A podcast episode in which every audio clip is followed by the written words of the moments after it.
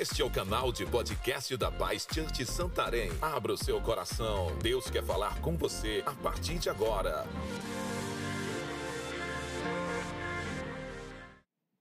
Boa noite. Glória a Deus. Quantos estão felizes por estarem na casa do Senhor, com a igreja do Jesus? Dê um glória a Deus, um aplauso bem forte. Amém.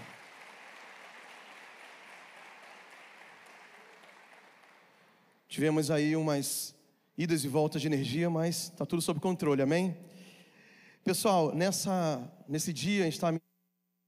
É, fizemos até uma parceria com o pastor Paulo Liberal, ele pregou no culto das 17, agora ele está na catedral. Eu preguei pela manhã, agora estamos finalizando é, no quinto culto, né? Quatro aqui na sede, mais um na catedral. E a gente tem falado um tema que é, na verdade, o slogan de uma empresa de artigos esportivos muito famosa mundialmente, que você conhece. Eu tenho visto até pessoas aqui que usam essa marca, que eu não vou fazer uma propaganda gratuita, embora eu vou fazer, porque eu vou falar o slogan, mas vou falar em português. O slogan é simplesmente faça. Então é o tema da nossa mensagem hoje. Vira para o teu irmão, aproveita se você não cumprimentou ele ainda e diga: meu querido irmão ou irmã, simplesmente faça. Tá? É o tema que nós vamos trabalhar. Aqui você vai entender como podemos fazer coisas grandes que glorificam engrandecem o nome do Senhor Jesus e que de fato Ele espera também que nós façamos. E eu quero convidá-los a abrirem suas Bíblias na, na carta do apóstolo Paulo aos Filipenses, capítulo 2. Filipenses capítulo 2, versículo 12 e 13. Eu vou ler em duas versões para a gente ter duas formas de entender a mesma, o mesmo texto, uma mais convencional, outra mais atualizada. A primeira na revista atualizada que diz assim: Assim, pois, amados meus, como sempre obedecestes, não só na minha presença, porém muito mais agora na minha ausência, desenvolvei a vossa salvação com temor e tremor. Porque Deus é quem efetua em vós tanto o querer quanto o realizar, ou como o realizar, segundo a sua boa vontade. Outra versão que eu gosto muito é o que nós vamos utilizar, na verdade, a nova versão transformadora, a NVT, diz assim: versículo 13: Pois Deus está agindo em vocês, dando-lhes o desejo e o poder de realizarem aquilo que é do agrado dele. Vou repetir: Pois Deus está agindo em vocês, dando-lhes o desejo e o poder de realizarem aquilo que é do agrado dele. Aqui nós vemos um texto incrível. O apóstolo Paulo, ele começa falando no versículo 12 sobre o desenvolvimento da salvação. Algumas pessoas podem ficar em dúvida a respeito dessa forma que o apóstolo ensina, porque o próprio apóstolo Paulo, ele tem ensinamentos muito profundos sobre a graça. Você vai ver o livro, a carta aos Romanos, ele explicando muito sobre a graça. E nós entendemos que o evangelho da graça, ela completamente cancela o merecimento próprio que podemos alcançar por nossa bondade ou por nossas obras ou por nossa religião de alcançar as coisas de Deus, principalmente no que diz respeito à salvação eterna. Nós somos salvos pela graça, diz o apóstolo Paulo, e isso não vem de nós mesmos, mas é um dom de Deus. Mas aqui o apóstolo está dizendo para a gente desenvolver a nossa salvação, versículo 12. E essa palavra desenvolver no, no original grego, ela significa produzir. Ela está ligada a você realizar um trabalho. E eu começo a entender a partir do momento que nós somos salvos pela graça, pela misericórdia e pela graça de Deus, nós recebemos isso gratuitamente pelo preço pago por Jesus lá na cruz do Calvário, onde ele morre por nós, derrama o seu sangue por nós, garante a nossa salvação eterna, mas agora nós temos algumas tarefas a realizar, nós temos trabalho a realizar, nós temos algo para produzir a partir do momento que somos salvos.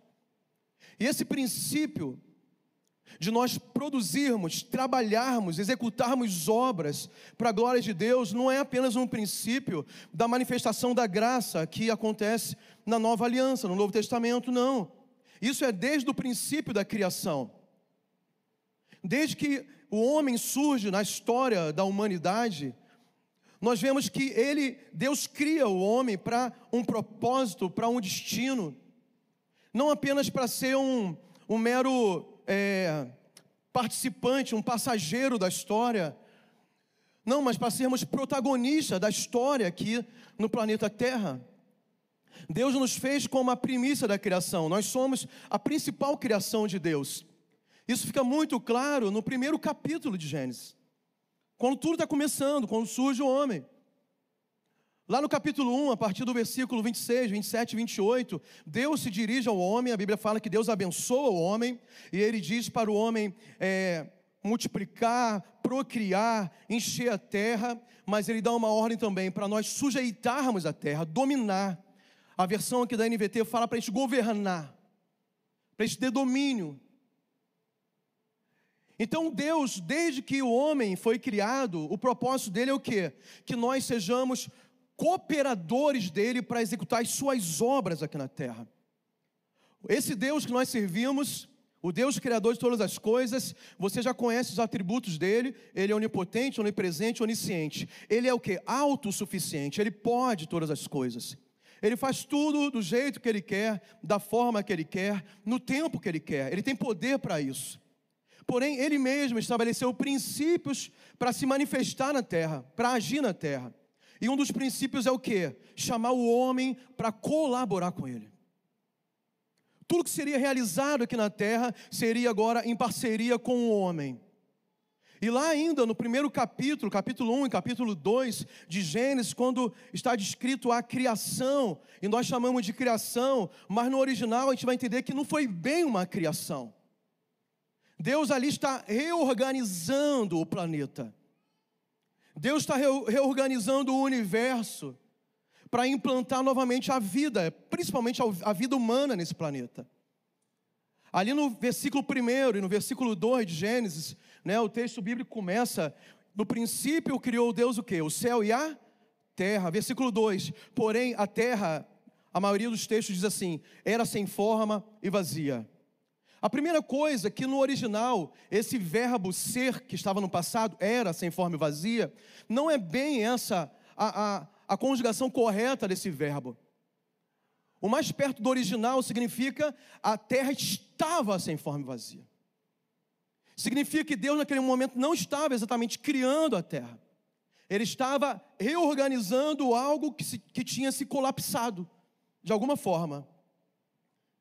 E existe uma teoria teológica chamada teoria do intervalo, que explica justamente esse espaço de tempo que pode ser de milhões ou até bilhões de anos, a gente não sabe precisar quanto tempo, entre o versículo 1 e o versículo 2 do primeiro capítulo de Gênesis. Quando a Bíblia fala, né, é, no princípio criou Deus o céu e a terra. Versículo 2: E a terra estava sem forma e vazia. Existe a teoria que alguma coisa após a criação aconteceu que trouxe esse colapso na terra. Tanto que as palavras originais, sem forma e vazia, no, no original hebraico, é torru ou aborru. Significa o quê? Caos. Alguma coisa que a Bíblia não diz o que é, claramente, existem teorias, eu não vou entrar nessa nessa explicação aqui, porque não cabe, mas alguma coisa aconteceu após Deus ter criado o um universo completamente perfeito, e os profetas vão dizer que tudo que Deus fez, ele fez perfeito. Então alguma coisa aconteceu que criou um caos no universo e também no planeta que Deus agora está reorganizando. E como que Deus faz isso? O que que Deus faz para reorganizar a terra? Se fosse no, na linguagem da informática que tanta gente hoje entende, Deus ele reorganiza criando um sistema operacional básico na Terra. Ele cria tudo que é básico para o homem trabalhar em cima. Como assim, pastor? Deus ele prepara o quê? Prepara a terra para o homem produzir e cultivar. Então Deus cria a flora, depois a fauna, Deus organiza distâncias talvez, né, entre o planeta e o sistema solar, e o Sol, na verdade, as galáxias, o movimento da Terra, tudo perfeito. Tudo cronometrado no relógio de Deus, nada pode sair desse cronômetro divino, senão dá errado. E Deus, ele, ele prepara a terra para que nesse movimento tenha as estações, para que haja vida na terra. Mas essa vida, e principalmente a vida humana, pudesse trabalhar em cima desse propósito. Que propósito? Produzir sobre a terra, realizar obras sobre a terra. Por exemplo, Deus nunca, a não ser Jesus, mas Jesus na forma humana, que foi um carpinteiro, mas Jesus nunca fez, ou melhor, Deus nunca fez uma porta de madeira. Deus nunca fez uma mesa, uma escrivaninha. Mas Deus providenciou o quê? As árvores que nos fornecem madeira para que os moveleiros e os carpinteiros trabalhem. Deus nunca fez um, uma peça de joia, um cordão, um colar, uma pulseira, um anel, uma aliança, mas Deus deixou ouro, prata e pedras preciosas em abundância sobre a terra, para que o homem, com seu trabalho e a sua capacidade mental, isso é, inteligência, pudesse produzir ornamentos, joias. Alguns pequenos exemplos. Então Deus sempre nos chamou para essa parceria de produção. Se nós vivemos hoje, nesse tempo que eu acho ótimo, de muita tecnologia, sabe, de conforto. Um dia desse eu estava falando para o rapaz que estava instalando a central de ar lá em casa. Eu digo, eu disse para ele, bem-aventurado essa pessoa que inventou essa bendita central de ar, porque imagina, é tão difícil a gente aqui em Santarém viver sem esse aparelho. Essa pessoa é uma bem-aventurada né? Que capacidade, que, que inteligência. E hoje nós vivemos um tempo, assim, das coisas tão evoluídas que facilitam a nossa vida demais. Em termos de comunicação, de transporte, de bem-estar, de moradia, tudo para quê? Para nós vivermos melhor. Mas o que Deus fez foi deixar a estrutura pronta. E agora o homem vem e faz grandes projetos. Aí vem os engenheiros, sejam os civis, sejam os eletrônicos, mecânicos, e eles criam coisas incríveis para a gente poder ter uma vida melhor que sobre a terra. E uma coisa que nós precisamos combater, nós cristãos, nós, nós aqui que somos crentes em Jesus, é um pensamento muito religioso que acaba sendo contrário a esse princípio de Deus. Que princípio? Do homem ter sua parte na produção de grandes obras aqui na terra. E o pensamento religioso que eu estou me referindo é de esperar que Deus faça tudo por nós. Os crentes têm essa mania de esperar que Deus vai fazer tudo por você. E às vezes não quer mexer uma palha, não quer se esforçar, não quer se dedicar, não quer acordar cedo, não quer estudar, não quer suar, não quer se envolver. E confunde isso com fé. Não, porque eu estou orando, eu estou jejuando, Deus vai fazer. Amados, Deus, Ele já fez tudo o que é necessário para nos abençoar. Lá na cruz do Calvário, a obra de Jesus, na verdade, foi encerrada ali, quando ele morre, e ele diz, antes de morrer, está tudo consumado. Ao terceiro dia, ele ressuscita e consolida a obra. Eu não estou nem falando da criação, do planeta, que está totalmente disponível para nós produzirmos em cima dele.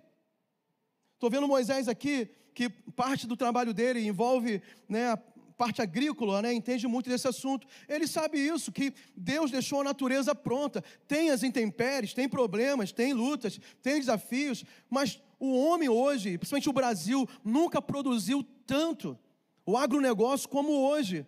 E temos tecnologia para isso, tudo pela inteligência do homem. E isso, amados, não tira a glória de Deus, porque foi Deus quem nos deu isso a capacidade de realizar coisas grandes, a capacidade de fazer. Esse pensamento que Deus vai fazer tudo por nós é um pensamento muito antigo, é um pensamento medieval, lá da Idade Média, que tudo era culpa de Deus, ou então tudo era somente por causa dele. Se tivesse uma grande produção, foi Deus que nos deu, amém. A gente não vai tirar, eu não estou tirando a glória de Deus, entenda. Mas também se acontecesse uma, uma seca, uma enchente, uma catástrofe, era culpa de Deus. Se tivesse uma guerra e todo mundo fosse saqueado, era porque Deus estava castigando o povo. Então o homem, ele deixava de assumir o seu papel de protagonismo na sua própria história, e ele colocava toda a responsabilidade sobre Deus, enquanto Deus lá do céu falando: Mas isso aqui, eu já fiz a minha parte, essa parte aqui é sua. Se você conseguiu chegar lá, é porque, sim, é, como diz lá em Deuteronômio, é Deus que te deu força para adquirir riqueza. Eu te dei força, te dei capacidade, abri portas, eu fiz tudo o que podia fazer por você. Mas muita parte disso foi o teu trabalho, foi o teu esforço. E por outro lado também, a pessoa começa a reclamar, achar que a vida é injusta, que Deus é injusto, que as pessoas passam por cima, começa a sentir inveja, sabe, do sucesso alheio, achando que ela é injustiçado pela vida, mas não é. Possivelmente aquele vizinho que você olha e está viajando lá para Santa Catarina com a família, ou então está indo para Disney com os filhos e trocou de carro, está com um carro novo, está com uma casa confortável, e a gente está ali na luta, na batalha, não consegue vencer, romper, prosperar. Talvez você não observe que, mesmo ele não sendo um crente de carteirinha, ele é o cara que acorda cedo, que trabalha muito tempo, que sabe administrar, que economiza, que faz investimento.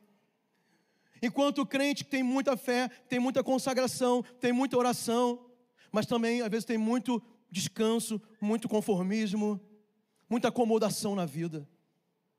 Só que Deus não é injusto. A Bíblia fala que o sol nasce sobre todos. Nasce sobre os justos e os injustos. Deus ele, ele deixou a terra disponível para a gente prosperar sobre ela, para a gente romper sobre ela, para a gente cooperar com as obras dele. Quando nós nos envolvemos nesses projetos que Deus tem para mim e tem para você, e é claro que nós temos projetos coletivos para fazer, como igreja, como povo de Deus, como sociedade, mas existem coisas que são individuais, que é minha, que é, do, que é da Maíla, que, que é dos meus irmãos aqui, que é de você que está aí do meu lado também, do outro lado, que é teu. Quando nós nos unimos com Deus para fazer aquilo que é do coração dele, da vontade dele, do projeto que ele tem para nós, amados, nós estamos nos unindo a ele para quê? Para abençoar as pessoas, para abençoar a sociedade, para gerar coisas que vão transformar para melhor a vida das pessoas, não somente as nossas. Então é hora de cada um de nós despertar a respeito disso. E esse versículo que nós lemos, Filipenses 2,13, é um versículo que explica o processo para isso acontecer. Tem um processo para a gente começar a realizar, para a gente fazer, simplesmente faça. Eu não expliquei no início, vou explicar agora. Qual é o conceito por detrás desse slogan da empresa de produtos esportivos? Essa empresa aqui era patrocinadora dos grandes atletas de várias modalidades esportivas. Por exemplo, ela é patrocinadora desde os anos 80, 90 do Michael Jordan, que já se aposentou faz tempo, jogador de basquete. Considerado o maior jogador de basquete da história. Né? O LeBron está aí correndo atrás para ver se toma esse posto, mas não tem jeito. O Michael Jordan entrou para a história. Ele é patrocinado, tanto que hoje essa empresa, ela tem uma marca auxiliar que é o próprio nome do Michael Jordan, a Jordan. Com os tênis maravilhosos, com, com roupa esportiva. Patrocinou, por exemplo, também no passado, já se aposentou, se, se, se patrocinou o, o Ronaldo Fenômeno, jogador de futebol brasileiro. Dizem que esse contrato, na época, com o Ronaldo Fenômeno, era um contrato vitalício que passaria para os filhos dele, que nem jogam futebol de tanto que ela tem essa visão de, de patrocinar, de investir em atletas de ponta. Mas o slogan não diz respeito somente aos atletas de ponta. O conceito, o mote por trás dessa campanha e desse slogan da Nike é, é o seguinte: simplesmente faça. O que, que, que é isso? Qualquer pessoa, eu e você, que somos pessoas normais, não somos atletas de alta performance, alguns até sedentários. Você pode colocar o tênis da minha marca, pode colocar um short da minha marca, uma camiseta e começar a caminhar na frente da tua casa, simplesmente faça. Tome uma atitude, faça alguma coisa, mais ou menos isso. Tanto que muitas campanhas dele era colocando pessoas comuns, fazendo uma corrida, andando de bicicleta, caminhando, jogando basquete, basquete na quadra de rua. Porque a ideia assim, eu e você podemos fazer também. Não são só pessoas super especiais no mundo que vão fazer algo de valor. Qualquer ser humano, qualquer pessoa que se dispõe a dar o primeiro passo, ela pode fazer algo de valor. Quantos crentes digam amém? Você pode dar um aplauso bem forte para o Senhor?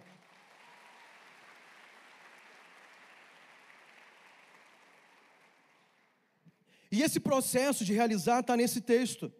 Eu vou repetindo aqui. Pois Deus está agindo em vocês, dando-lhes o desejo e o poder de realizar aquilo que é do agrado dele. A primeira coisa que diz o texto, pois Deus está agindo em vocês. E nós precisamos fazer uma pergunta que não é para fazer para outra pessoa, você faz para si mesmo. Deus está agindo em mim? Outra pergunta, eu estou dando espaço, eu estou dando oportunidade para Deus se mover em mim. Está lembrado daquela canção do Quero que Valorize? Deus está em você, o Espírito Santo se move em você. O Espírito Santo se move em você, porque Ele não vai fazer isso sem te pedir permissão. Lá em Apocalipse 3,20 está escrito, Jesus, né? Eis que estou à porta e bato. Se alguém ouvir a minha voz, abrir a porta, eu entrarei cearei com ele, ele comigo. Ele sempre vai bater a porta, mas quem abre a porta da nossa vida somos nós mesmos. Não é porque você faz parte de uma religião, ou de uma, de uma denominação, ou de uma célula, ou tem um título religioso, que significa que Deus de fato está agindo em você. Para isso é necessário a gente investir nesse relacionamento com Deus, o que nós chamamos de intimidade com Deus. Porque, amados, é muito perigoso fazer qualquer coisa se ele não estiver se movendo em nós. Eu estou incentivando nessa noite você se mover, você fazer algo, mas no final do versículo diz que é algo, que é algo do agrado dele. Mas é muito perigoso você se antecipar aos processos de Deus. E o segredo é você criar esse relacionamento com Ele. O segredo é você permitir Deus se mover dentro de você, nas tuas vontades, nos teus desejos, você ter sensibilidade para ouvir a voz dele, e Deus fala de diversos modos. O que nós temos que buscar em Deus é justamente tornar nossos ouvidos sensíveis e ter discernimento espiritual do que é a voz dele. Porque nós podemos ter outras fontes de influência e tomar decisões erradas por causa disso. Nós queremos ouvir a voz dele, nós queremos ser movidos por ele, queremos que ele haja, que ele tenha uma ação dentro de nós e através de nós. Mas pode ser que a nossa própria vontade e a nossa própria consciência esteja falando mais alto que a voz de Deus. Isso não é bom. O profeta Jeremias escreve lá no capítulo 17, versículo 9, que o coração humano é mais enganoso que qualquer coisa. As pessoas são movidas pelo seu próprio coração. Tem pessoas que acham bonito, né? Tem frases que são lindas, mas não são bíblicas, não são é, viáveis para o homem e a mulher de Deus. Deixa o teu coração te levar. Vai, deixa o teu coração te levar. Quantas pessoas quebraram a cara, deixaram o coração levar? Porque a Bíblia está dizendo que o teu coração e o meu coração é enganoso. Se emociona muito fácil, se impressiona fácil. A gente carrega no nosso coração, quando falo coração, é a nossa alma, o centro das nossas vontades, decisões, emoções, memórias. Nós carregamos muita coisa ruim aqui dentro, por causa da cultura que fomos criados, por causa da família, a maioria das nossas famílias cheia de problemas no histórico dela por causa de traumas complexos, paranoias que todo mundo aqui tem. É por isso que o apóstolo Paulo ele escreve lá em Romanos 12, 2, para a igreja, que nós devemos renovar nossa mente. Ele não fala para o incrédulo, ele fala para o crente, renove a sua mente. Porque é necessário nós passarmos por esse filtro espiritual da palavra, porque a nossa consciência, nosso subconsciente é carregado de coisas ruins.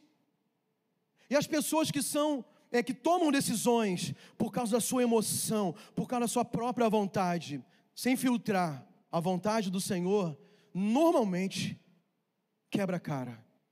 Dificilmente acerta. A possibilidade de, errar, de dar errado é muito grande.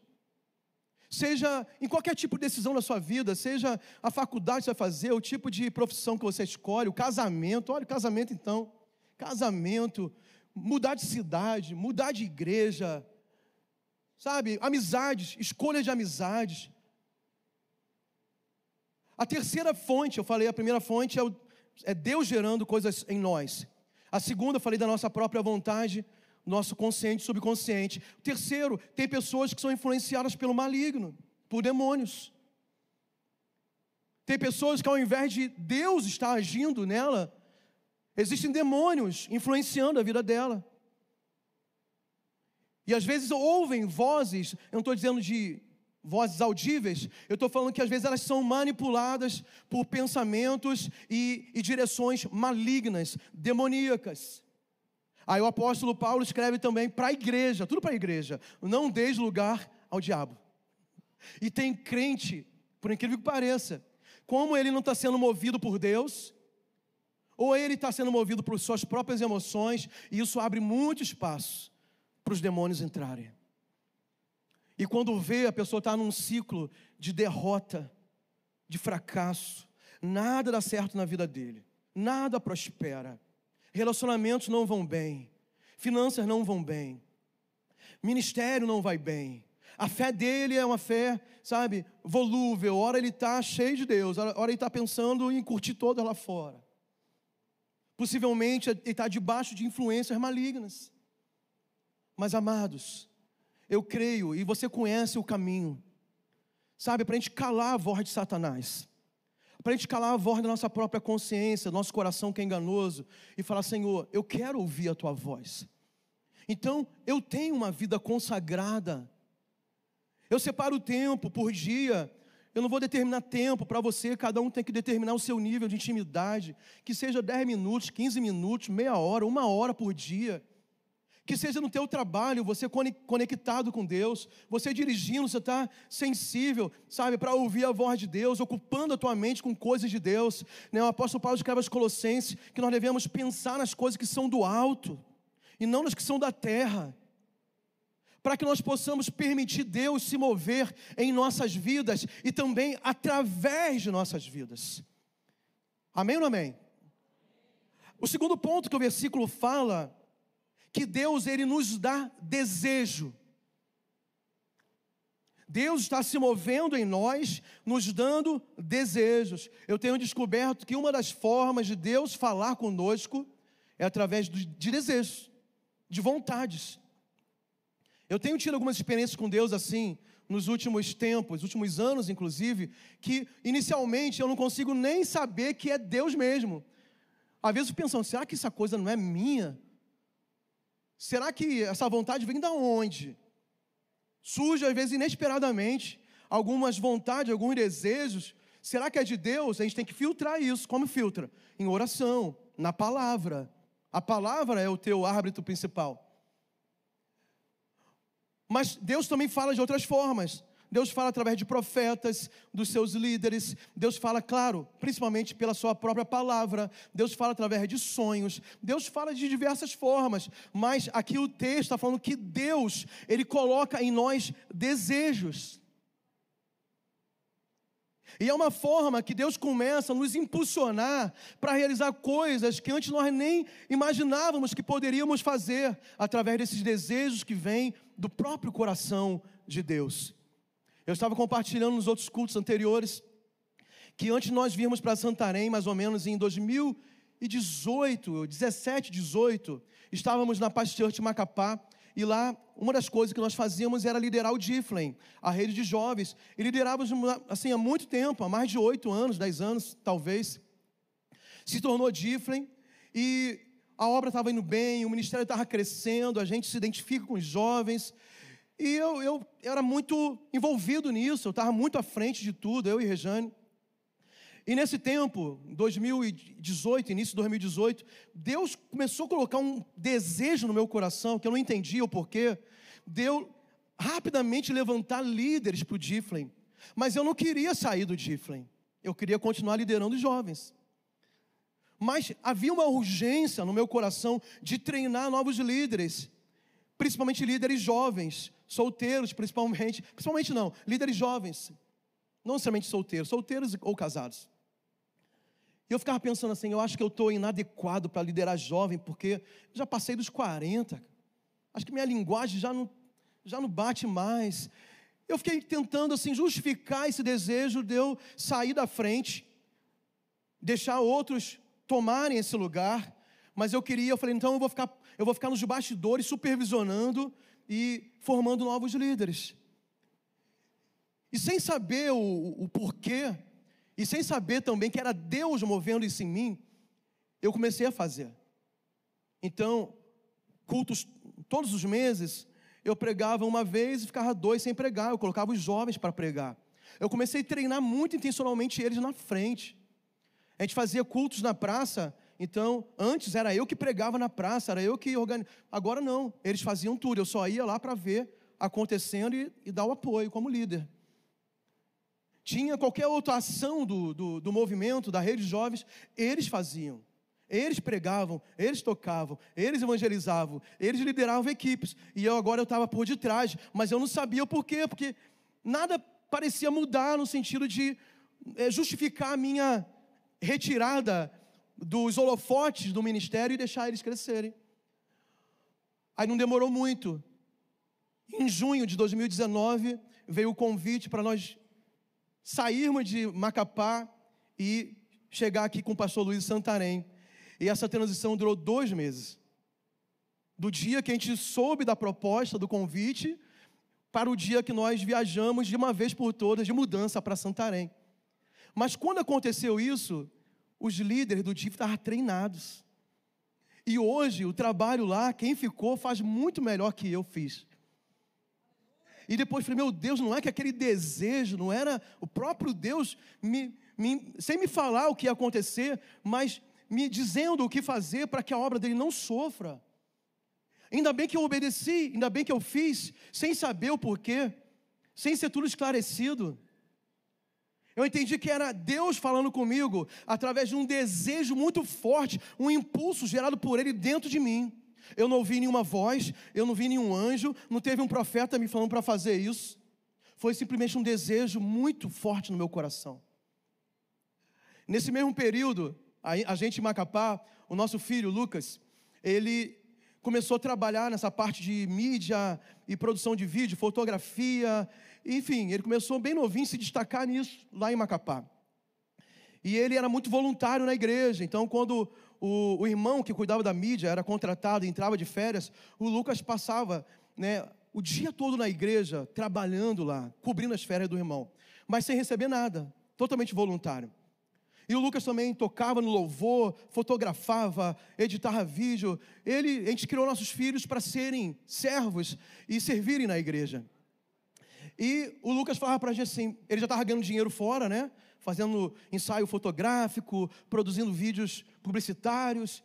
E ele falou assim: a minha vontade é trabalhar na igreja. Eu quero trabalhar na igreja. Mas ele queria trabalhar como funcionário da igreja. E eu tentava tirar isso do, da mente dele. Eu falava, cara, não cria uma expectativa profissional na igreja. A nossa igreja não vai te dar condição de você romper profissionalmente. Se você quer servir, sirva voluntariamente, sirva com todas as suas forças. Mas não, não, não fica criando expectativa sobre o lado profissional da igreja, porque pode ser que não aconteça. E se acontecer, na minha mentalidade, pode te limitar muito. Mas era o que eu pensava, e eu não parei para orar sobre isso. Era meu pensamento de pai, e que via um panorama da realidade da, daquela igreja que nós estávamos.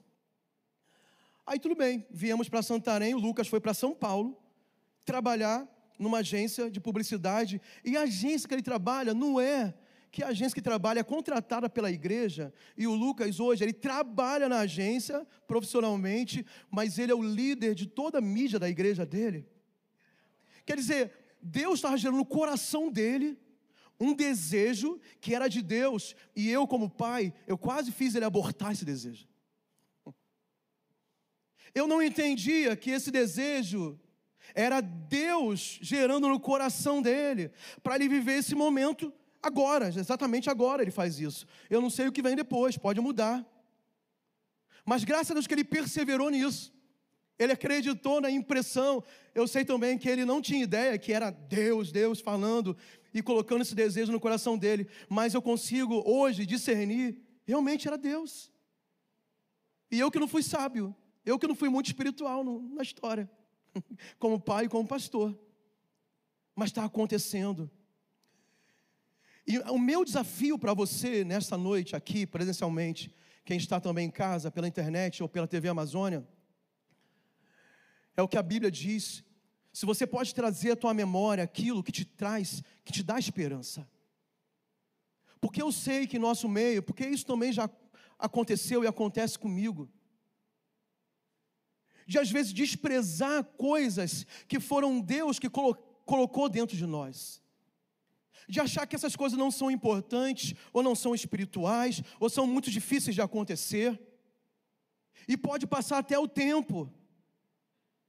E com o tempo, muitas vezes nós desistimos, nós esquecemos, nós, é, nós enterramos esses desejos que lá atrás, eu não sei quanto tempo faz na tua vida, na tua experiência, mas Deus lá atrás talvez colocou desejos profundos no teu coração. Eu estou falando desejo, mas eu posso chamar de sonhos, de projetos, de vontades. E por algum motivo você simplesmente deixou de lado. E talvez hoje você chegou aqui pensando, mas faz muito tempo, será que vai acontecer? Será que não passou o timing disso acontecer? Será que não perdi a oportunidade? Será que na idade que eu estou, vale a pena investir nisso de novo, ressuscitar esse pensamento ou esse projeto? Será que eu que eu estou pronto para nesse momento fazer isso? E é incrível assim a palavra de Deus, essa questão de de ele falar através de vontades. Eu vou dar dois exemplos rápidos. Primeiro exemplo, exemplo de Moisés. Você conhece a história de Moisés, o grande libertador do povo de Israel que estava escravizado no Egito. Você conhece a história contada lá, né, no, no, a partir do livro de Êxodo, no, no Antigo Testamento. Mas no livro de Atos, capítulo 7, é o discurso de Estevão, ele fala algo muito interessante que a gente não consegue discernir lá no Antigo Testamento. Estevão, na sua pregação antes do apedrejamento, ele fala que quando Moisés estava com 40 anos, ele teve, ele, ele, ele saiu do palácio, ele foi até o local da escravidão dos seus irmãos israelitas, hebreus, e ele, eu vou colocar nas minhas palavras, e ele se oferece para ser o libertador do povo. Mas os seus, o seu povo, os seus irmãos não o reconheceram. Pastor, mas ele não foi libertador do povo, ele foi 40 anos depois. Porque existe uma coisa muito importante a ser entendida: existe a vontade e existe o tempo. Esse entendimento é muito importante. Aquele desejo que Deus colocou no Moisés de ser o libertador do povo, eu até falei, era um desejo que não era natural de Moisés. Ele podia viver a vida toda no palácio como filho da princesa, da filha de Faraó. Muito bem. Mas aquela inconformação com o sofrimento do povo, do seu povo, dos seus irmãos, foi gerado por Deus. E ele se apresenta, mas não era o tempo. Ele não é aceito. 40 anos depois, Moisés já estava tranquilo, já nem queria mais. Aí Deus fala: Moisés, chegou a tua vez, chegou a tua hora, volta para o Egito e coloque em prática aquilo que você sentiu no teu coração 40 anos atrás. De fato, ele nem queria mais. A gente vê Davi diante daquela guerra que tinha Golias no campo de batalha, não era para Davi estar lá. Davi era apenas um entregador de iFood, ele estava levando pão e queijo lá para pro, os seus irmãos e para o capitão lá do exército, né? motoboy, iFood, pediu, chegou lá. E Davi, ele vê a circunstância, o exército um de frente para o outro, né? Israel contra os filisteus, e aparecia o gigante, afrontava todo mundo e ninguém fazia nada. O que, que acontece? Gera um desejo no coração de Davi. Que desejo?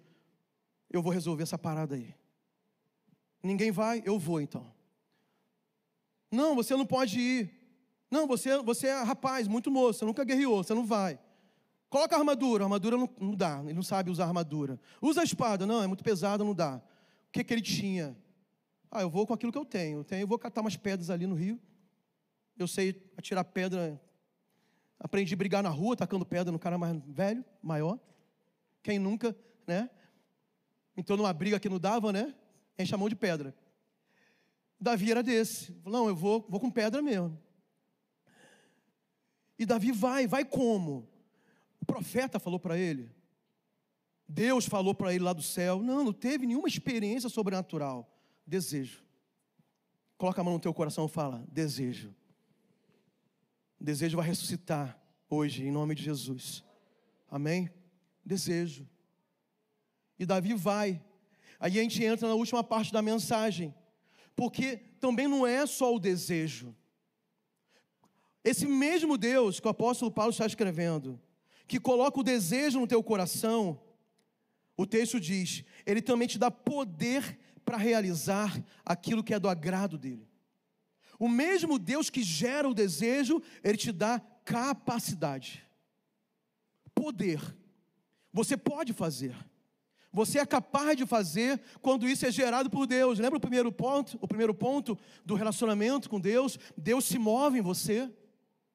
Deus se move em você, Ele implanta um desejo no teu coração e agora Ele te dá poder. É o mesmo poder prometido por Jesus, está escrito lá em Atos capítulo 1, versículo 8. Mas recebereis poder ao descer sobre vós quem? O Espírito Santo. Para quê? Para sermos testemunhas dele, para fazermos obras grandes, para realizarmos coisas que naturalmente não dá para fazer. É impossível, pra, impossível fazer. Mas esse mesmo Deus que implantou em mim, em você, esse desejo, essa inconformação com algumas situações, talvez você fique perguntando, mas como é que eu vou fazer isso? O problema é muito grande, eu estava falando aqui pela manhã. Qual é a tua dor? Qual é a tua inconformação? O que Deus tem movido a tua vida com desejos? O que faz você se preocupar ou chorar? Tem pessoas aqui que possivelmente se incomodam quando vê uma criança de rua pedindo comida ou catando no lixo. Todo mundo deve se incomodar, mas tem pessoas que se conformam mais que as outras. É um indício, é um sinal. Ah, mas para eu resolver a fome ou os moradores de rua de Santarém, eu preciso de estrutura, eu preciso de dinheiro, eu preciso de influência, eu preciso de política. Talvez para resolver esse problema sistemático, né, da cidade, sim. Mas para você ajudar uma pessoa, não. Você pode começar. Você pode dividir o teu prato de comida com alguém. Qual é a tua inconformação? É existir analfabetos ainda em pleno século 21? A minha vontade é ter uma escola de muita qualidade para oferecer educação cristã de qualidade porque é o meu chamado. Mas eu preciso de muito dinheiro, muito investimento. Preciso de uma formação acadêmica muito alta. Talvez não, se você sabe ler e escrever, certamente você é capaz de ensinar pelo menos uma pessoa a fazer a mesma coisa. Com o mesmo método que você aprendeu. Esse é o poder de realização. Pastor, mas a gente não chega lá em coisas grandes, em coisas poderosas. Chega mas só chega quando você coloca o slogan da empresa em prática. Just do it. Simplesmente faça. Dê o primeiro passo. Coloque o teu tênis e dê o primeiro passo. O tênis é só uma metáfora. Porque qual é o instrumento que Deus vai usar de acordo com o teu chamado? Se você tem um chamado para a área da medicina, é o teu estetoscópio. Transforme isso na tua arma no teu tênis da marca e dê os primeiros passos para curar pessoas, para ajudar pessoas, para promover qualidade de vida. Se o teu instrumento de trabalho, como eu citei o exemplo do Moisés, né, você não tem ali uma, os maquinários super caros né, para arar não sei quantos hectares, mas você tem uma enxada para começar a fazer uma hortinha de subsistência na tua casa, então faça. Quem sabe os tomatezinhos que nascerem lá, a cebolinha que nascer lá, a salsinha que nascer lá, você vai poder abençoar pessoas ou fazer um carinho a alguém com isso? O que, que Deus tem colocado em suas mãos? Quando Deus olha, é, na verdade, Deus coloca o desejo em Davi, ele abriu mão da armadura, a armadura era incompatível com ele, não era para ele. A espada não era dele. Mas ele tinha na mão a sua funda e ele catou as pedrinhas disponíveis que estavam lá no chão.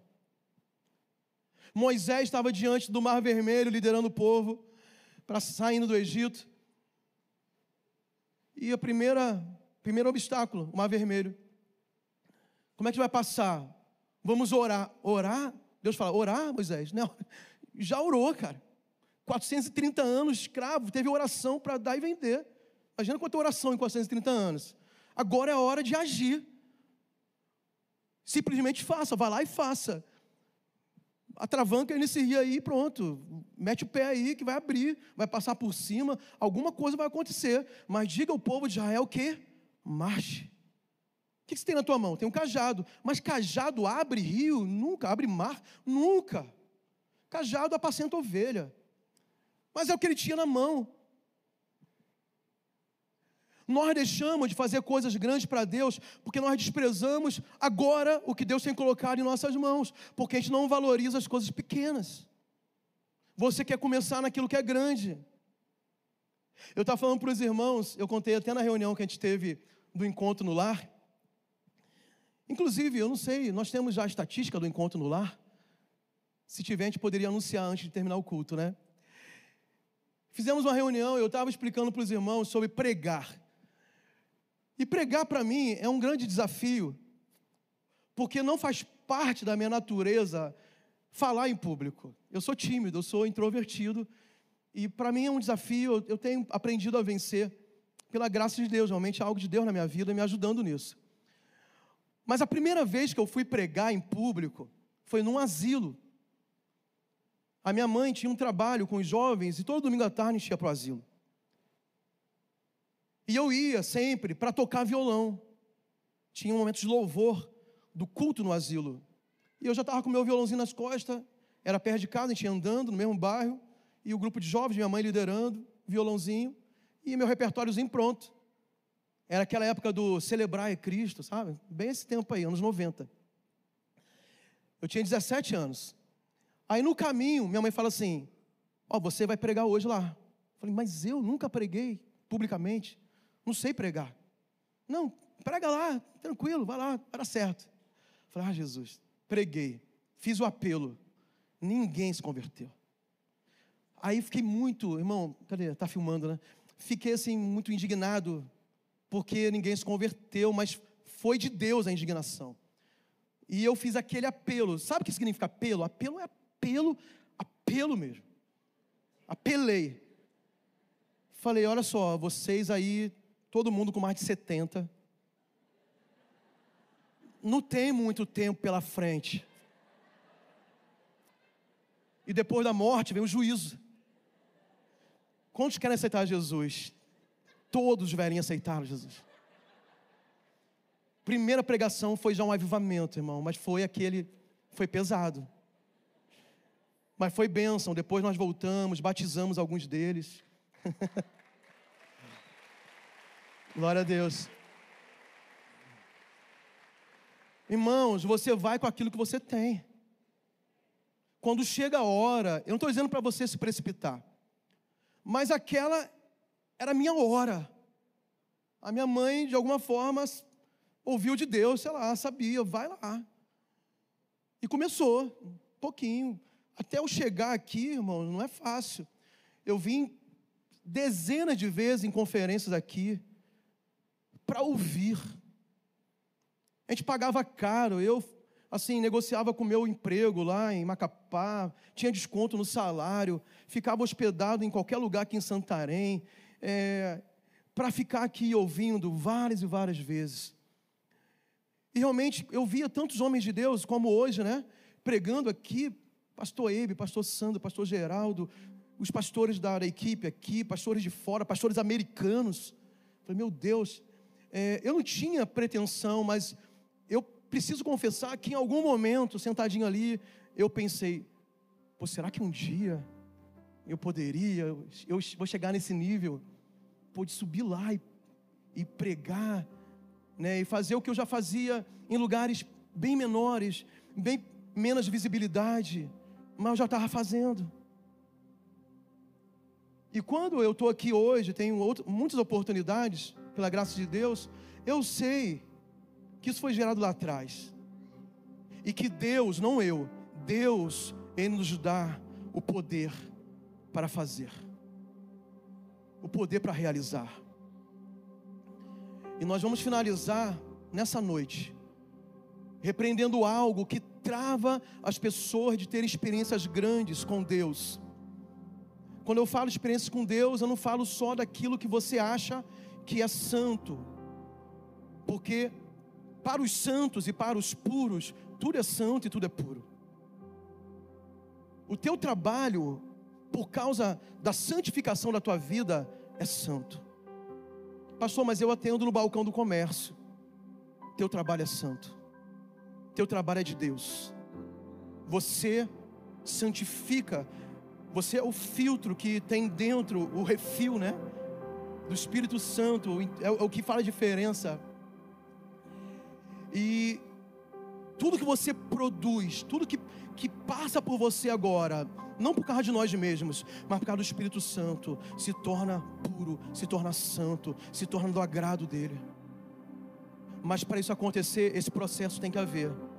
Deus está se movendo em você. Esse desejo foi Deus que colocou dentro do seu coração. E o apóstolo Paulo termina dizendo que esse poder de realização tem que ser coisas que se tornem do agrado dele, trazem glória para ele. Nós temos diversas pessoas aqui com profissões diferentes. No culto anterior, talvez tenha outros aqui. Tem, eu até citei o Hugo. O Hugo é um personal trainer. Ele tem a tarefa dele, do que ele faz, glorificar Jesus. Eu sou um pastor, estou aqui. Meu tempo é dedicado a esse chamado aqui. Eu não sou mais especial que qualquer um de vocês, e minha obra não é mais santa do que a vocês, porque se eu também não vigiar aquilo que eu faço, pode ser que aquilo que eu faço, que deveria ser exclusivamente para a glória de Deus, não seja. Porque quando nós vemos, infelizmente existem líderes e pastores que manipulam pessoas, que ferem pessoas propositalmente, porque às vezes faz isso sem querer, pela nossa humanidade. Mas porque andaram e decidiram andar por caminho errado, o que era para ser tão puro, tão bom, não é mais. Por que eu estou dizendo isso? Porque o nosso poder de realização é para a glória de Jesus.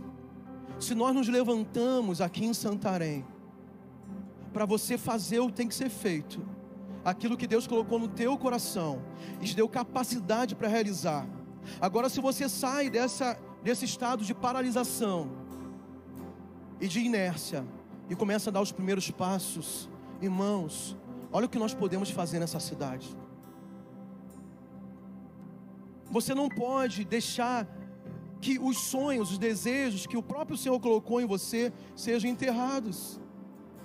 Eu poderia falar sobre José, mas o tempo já acabou. Nada foi capaz de enterrar, mesmo que ele tenha sido jogado no poço, no fundo do poço, mas a convicção dele não, ele sabia que a revelação que ele tinha do chamado de Deus realmente era do Senhor. Ele foi tirado do poço e carregando o sonho dele, carregando o desejo dele.